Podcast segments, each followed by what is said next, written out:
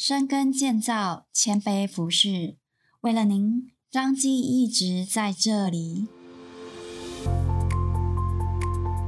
您现在收听的是张基选读，每周一篇健康知识更加添。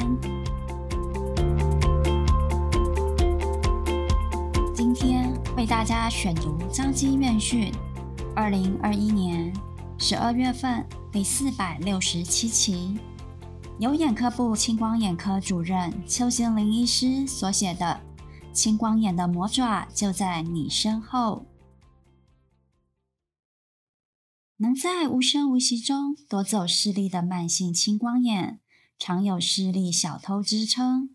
但慢性青光眼到底为什么会静悄悄的发生，却又难以察觉呢？彰化基督教医院青光眼科主任邱心凌医师说。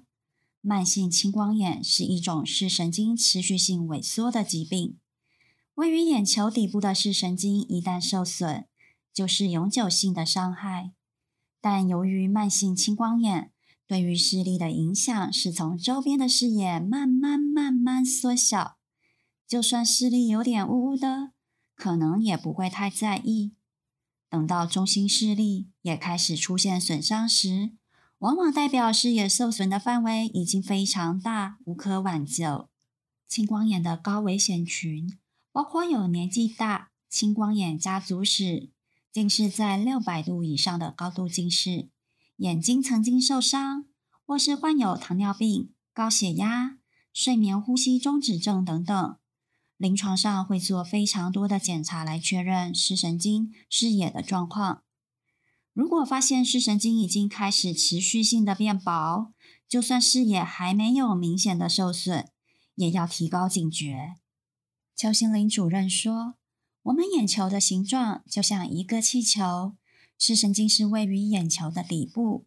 当眼球里的房水太多，压力变大，就会压迫到眼球底部的视神经跟视神经的血流。”不管是减少房水量或加强房水的排除，都能把眼压降低，延缓视神经的持续退化，尽可能保住视力。而青光眼药水的作用，就是在减少房水的分泌或增进房水的排除。其中又以含类前列腺素制剂眼药水，排除防水、降眼压的效果最好。只是这类青光眼药水，可能会有让眼睛充血的副作用，建议在晚上睡前点，比较不会影响白天的社交。若有干眼症状，可在点完青光眼药水后，相隔至少五到十分钟，再搭配人工泪液疏解眼睛的干涩不适。养成习惯后，就当成眼睛加强保养的日常。在邱主任的门诊，有一对兄弟，两兄弟都是高度近视。弟弟在五十岁左右时做例行性眼睛健检时，眼压才十六、十七，比一般眼压安全值二十还低，却意外发现视野有部分缺损，确诊是低眼压性的青光眼。后来哥哥也随后确诊是低眼压性的青光眼，所幸这十年来持续使用青光眼药水控制，视神经的受损没有急剧变化。目前仍能维持还不错的视力，工作上班都没有影响。